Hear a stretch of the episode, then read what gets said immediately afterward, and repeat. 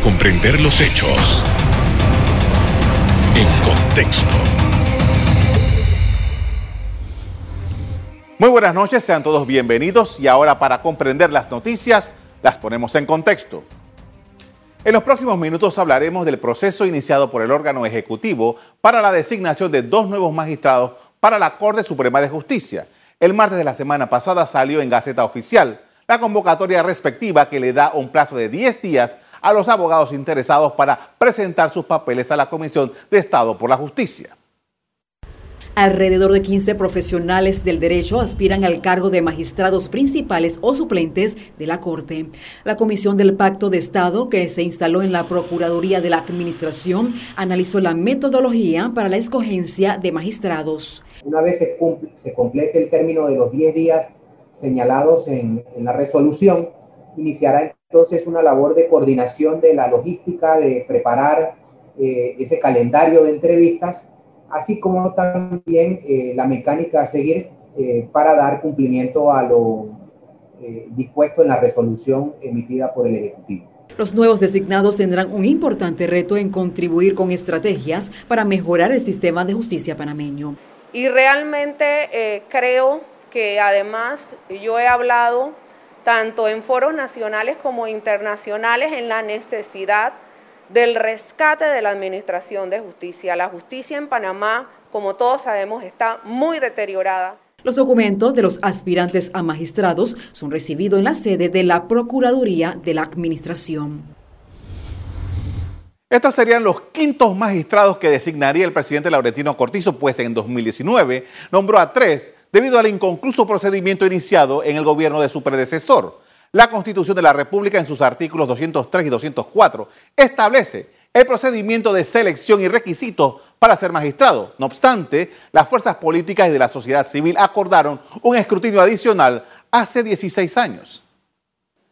Fiel a lo acordado en el Pacto de Estado por la Justicia en el año 2005, una comisión de este foro se encargará del primer filtro de los nuevos magistrados serán los representantes de 12 organizaciones con derecho a voz y voto que llevarán a cabo esta labor. La comisión evaluadora del pacto es presidida por el Procurador General de la Administración. Los aspirantes podrán entregar sus documentos hasta este domingo 13 de junio. En esta oportunidad, una vez más, el gobierno de Laurentino Cortizo optó por la contratación de una empresa para la evaluación de los perfiles que les sean entregados por la comisión y posteriormente el Ejecutivo se encargará de la selección de dos nuevos magistrados de la Corte Suprema de Justicia. El llamado hecho por las autoridades para llenar estas vacantes llega con dos meses de atraso. En su discurso ante la Asamblea Nacional el 2 de enero pasado, el jefe del Ejecutivo se había comprometido para el mes de abril. Anuncio que a partir del mes de abril estaré convocando nuevamente al proceso para la designación de dos nuevos magistrados de la Corte Suprema de Justicia. Al final de nuestra administración, tendré la responsabilidad histórica de haber designado seis de los nueve magistrados integran la Corte Suprema de Justicia. Reitero el compromiso que con hechos he cumplido de designar a las personas más idóneas de carácter comprometida con los mejores intereses del país y no con presidente alguno. La situación del sistema de justicia panameño es uno de los temas más debatidos en el país, por lo menos en los últimos 20 años. Un informe del Departamento de Estado de los Estados Unidos en 2019 indicaba que el órgano judicial de Panamá carece de independencia y que es un lastre en, ese tiempo, perdón, se hablé del tema con el ex magistrado Adán Arnulfo Arjona y esto fue lo que me comentó sobre lo que hay que considerar.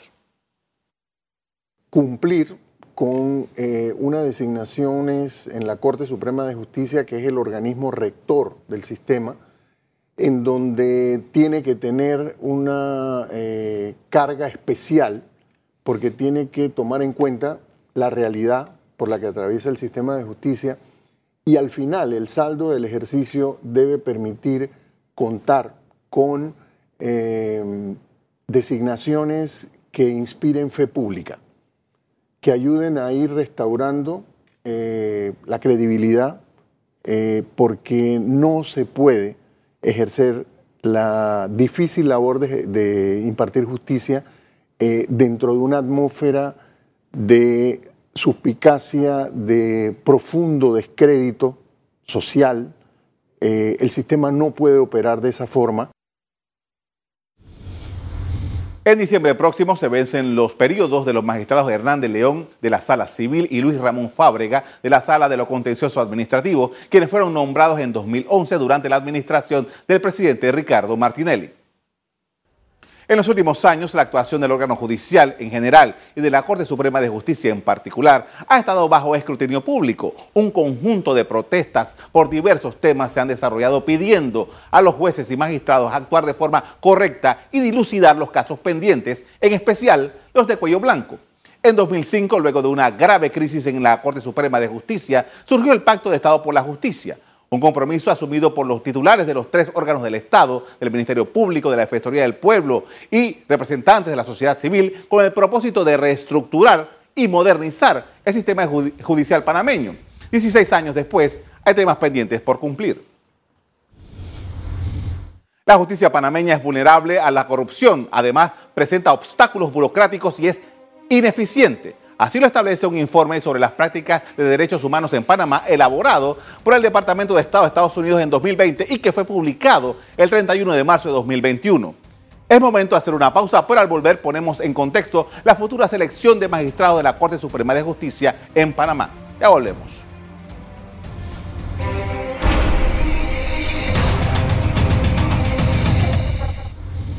Estamos de regreso y con nosotros está el ex magistrado de la Corte Suprema de Justicia, el doctor Edgardo Molino Mola, con quien analizaremos la selección de magistrados y el tema de la justicia. Buenas noches, doctor. Buenas noches, Somoza. Eh, doctor, estamos nuevamente en una etapa de seleccionar nuevas eh, personas, en este caso abogados, para que eh, constituyan parte de la Corte Suprema de Justicia. ¿Cómo usted ve este proceso? Bueno, muchas gracias por la entrevista no solo abogados pueden presentarse, también pueden presentarse abogados que están en el órgano judicial, en el Ministerio Público o que estén trabajando en cualquier dependencia del Estado y que reúnan los requisitos que establece la Constitución de tener una experiencia mínima de 10 años en el ejercicio de la abogacía. Así que por eso hemos visto que el magistrado Hernández León es uno de los aspirantes que siendo actual magistrado se está presentando como candidato y que ahora mismo no puede ejercer la abogacía. Pues bien, el problema que yo veo con el método que se ha aprobado es que la resolución que se aprobó en aquel entonces, en el 2005, los mismos miembros del Pacto de Estado por la Justicia se quejan de que nunca se ha cumplido con esa resolución. Y tienen razón, porque esa resolución establece que si se presentan, digamos, 30, 40, 50 personas como aspirantes, la comisión debe, en cada caso de la sala civil o de la sala contenciosa administrativa, que son los vacantes que hay, escoger 10 mínimo o 15 candidatos para la sala civil y escoger 10 a 15 candidatos para la sala contencioso de la gran cantidad que se presentaron. Y entonces mandarle eso al órgano ejecutivo. Eso es lo que decía la resolución. Es decir, que si se mandaron 50, en realidad nada más mandan 30 o 20 porque fueron los preseleccionados. Pero en cierta forma el Ejecutivo modifica eso y dice, no, no, no, no. Mándame la lista completa de todos los que se presentaron. Y puede ocurrir que los que no estén preseleccionados entre los primeros 10 o los primeros 15, sin decir, sin decir numeración ni evaluación, sino por orden alfabético, el presidente no escoja a ninguno de los preseleccionados, sino que a cualquiera que haya presentado sus papeles. ¿Qué ha ocurrido? En la práctica, el presidente ha escogido a la última vez a los que estaban preseleccionados, pero en ocasiones anteriores ha escogido gente que no estaba entre los preseleccionados, sino que estaban en la lista. Y entonces la gente dice, eso es una burla. Porque si fuera que nada más pudiera escoger entre los preseleccionados estaría bien. Porque es que siempre se habla de que hay un ungido o dos ungidos. Y le han dicho, mete tus papeles. Claro. Entonces mucha gente por eso no cree en eso. Es decir, ya eso está palabreado. Es decir, que la persona que mete sus papeles sabe que él es el favorito. Y entonces, si lo único fuera que tuviera preseleccionado, allí es donde él pudiera tener un límite. Pero si la preselección es obviada y piden toda la lista, entonces de nada sirve ese sistema. Ahora, eh, eh, doctor, hay, hay un tema aquí y es que eh, esto, como, como, como, lo hemos venido ejecutando, bueno, no todo el mundo, no todos los presidentes han estado cumpliendo con este método, pero lo que ha ocurrido ha venido precisamente por algunos problemas de que eventualmente algún presidente escogió a personas que tenían un vínculo político, un vínculo amistoso, de alguna manera, a veces eh, personas que estaban muy cerca de, eh, conocidos, empleados y tal. Y eso, entonces, fue lo que trató de evitarse. Pero al final, el sistema, de acuerdo con el planteamiento que usted hace, parece que no ha habido manera de evitar eso es que el sistema está colapsado. El sistema tiene que cambiarse. Por eso es que se habla de una nueva constitución. Y una nueva constitución lo que quiere es que ni el presidente de la República ni la Asamblea Nacional tengan nada que ver con la escogencia de los magistrados de la Corte, sino que sea un consejo superior de la magistratura la que se encargue de esos concursos, muy parecido a ese consejo superior de la magistratura a lo que es hoy el Pacto de Estado por la Justicia. Y entonces ese consejo sí escogería a los candidatos y él los nombraría sin la intervención ni del presidente ni de la Asamblea Nacional. Es decir, estos eh, eh, entes políticos como son el órgano ejecutivo y el órgano legislativo quedarían fuera por eso es que se quiere que en una nueva constitución ellos no tengan nada que ver con el nombramiento de los magistrados de la Corte. Hoy en día así se hace en otros países en donde es el Consejo de la Judicatura o el Consejo de Estado o como se le llame el que hace este tipo de nombramientos. Porque aquí en Panamá, últimamente por lo menos, los presidentes aún dentro de los preseleccionados están escogiendo a los más afines a ellos. Porque si usted ve, si saliera Hernández León, yo le aseguro que no lo escogen. Ya eh, Hernández León, en mi opinión, está ponchado. Aunque él se presente, a él no lo van a escoger. Aunque salga entre los preseleccionados, aunque esté en la lista. Eso pasó con Jerónimo Mejía. Uno que fue nombrado por otro presidente, el actual que es PRD, no lo va a nombrar. O sea, en mi opinión, él está perdiendo el tiempo metiendo su papel. Ahora, doctor, eh, al final todo esto se da mientras, eh, como hemos venido observando, eh, hay una necesidad de que la Corte Suprema de Justicia actúe de acuerdo con lo, lo, que manda la Constitución y la ley, los códigos que están establecidos, porque hay mucho cuestionamiento a eso. En su criterio, ¿cuáles son los elementos que tienen que tomar en consideración en la tanto en la Comisión de Estado por la Justicia, el Ejecutivo y la Asamblea en un territorio ideal? Bueno, si lo hacemos con el actual sistema, lo que propuso el pacto en el año 2005 es lo mejor. Es decir, seguir lo que estableció el pacto de Estado por la Justicia en el 2005. Es decir, que si se presentaron 100 candidatos, entonces la, el Pacto de Estado por la Justicia escoge 10 para la sala civil y escoge 10 para la sala contencioso y elimina 80 que no quedaron seleccionados. Y entonces entre esos es que el presidente debe escoger a lo preseleccionado. Así entonces sí estaríamos bien dentro del actual sistema. Pero le repito, mi opinión es que el actual sistema no debe continuar.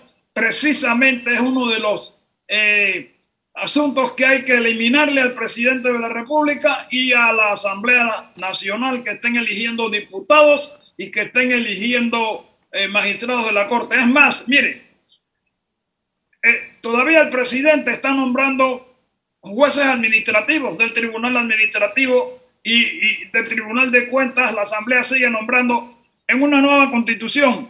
Solamente pueden administrar justicia las personas que estén dentro del órgano judicial. Es decir, tienen lo que se llama la unidad jurisdiccional. Nadie fuera del órgano jurisdiccional puede estar haciendo nombramientos, ni el presidente, ni la asamblea puede estar haciendo nombramientos. Los jueces llamados administrativos también tienen que ser dentro de los concursos judiciales del el órgano judicial. Con esto, doctor, vamos a hacer una primera pausa para comerciales. Al volver, seguimos analizando la situación de la Corte Suprema de Justicia y la designación de dos nuevos magistrados. Ya volvemos.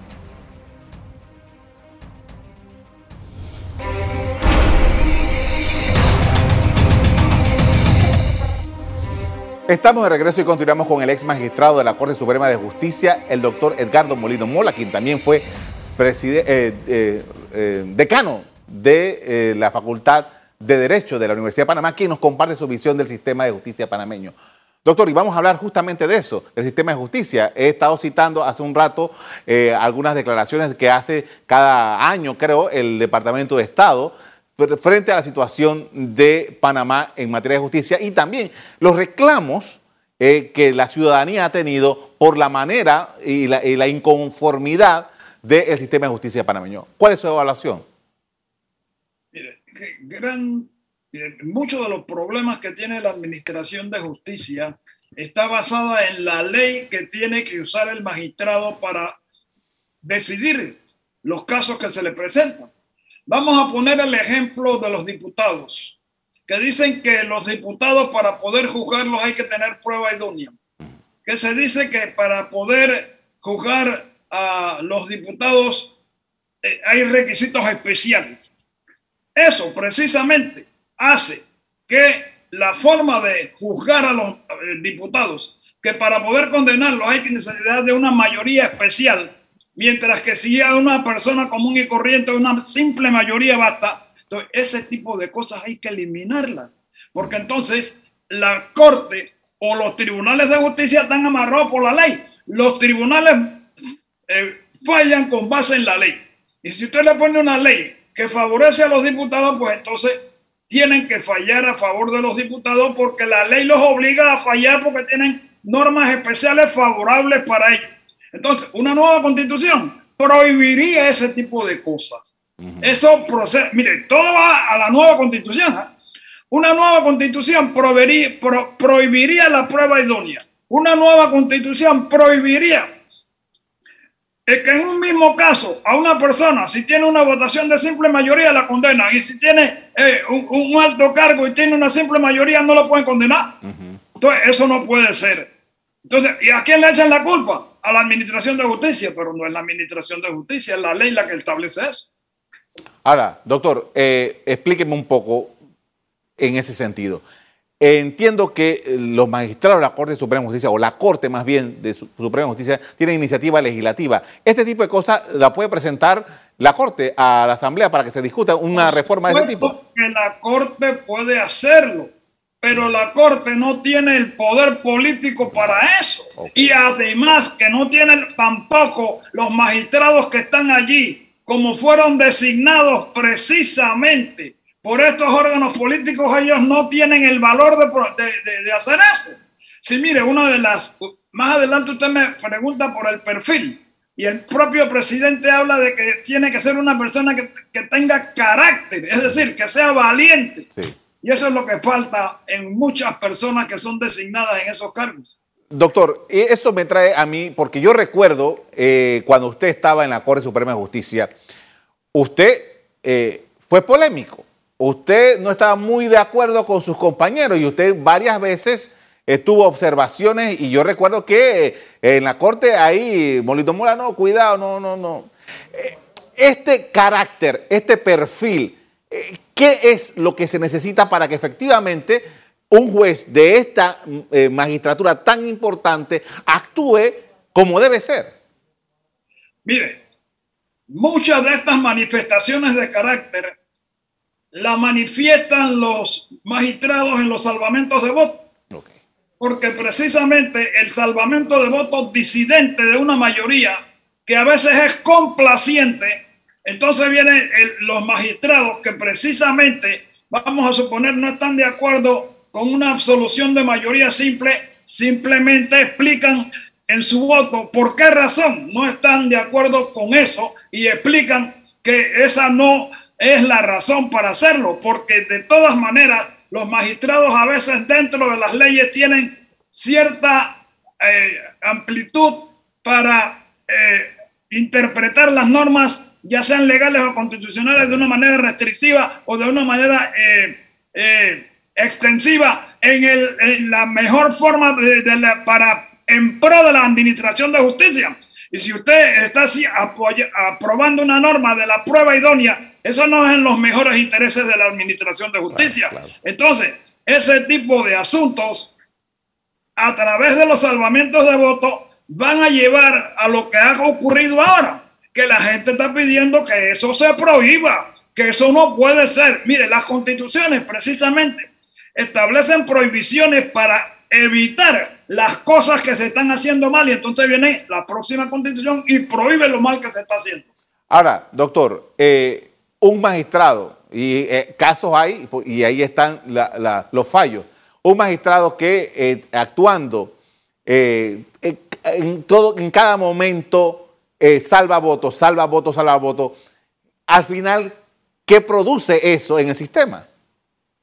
Digo, lo que produce es precisamente, está mostrando la desaveniencia con la forma de administrar justicia de otros. Porque mire, Usted está viendo que hoy en día hay magistrados que no firman un fallo.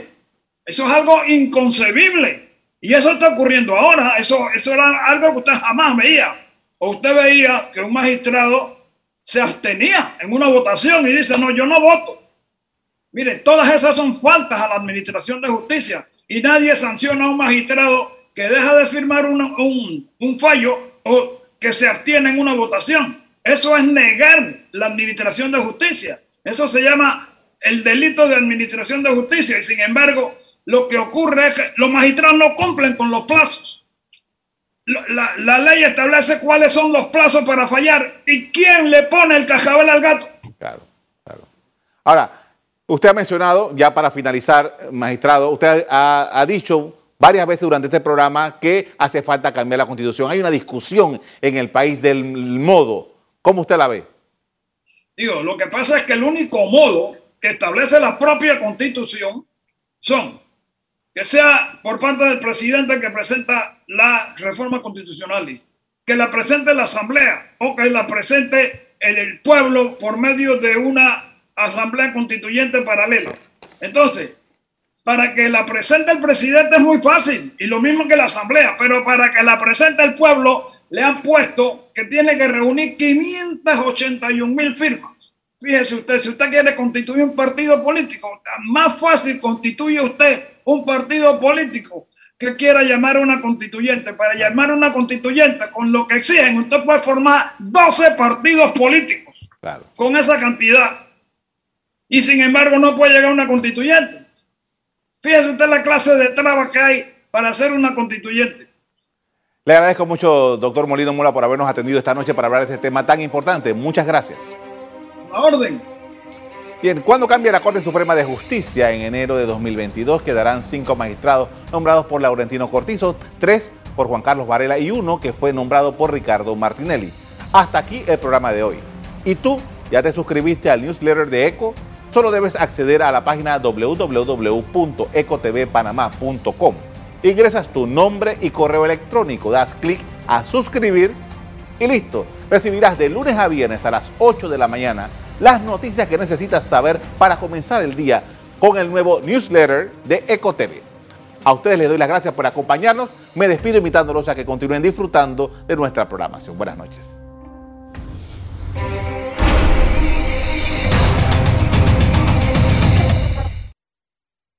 Revive este programa entrando al canal 1 de BOD de Tigo.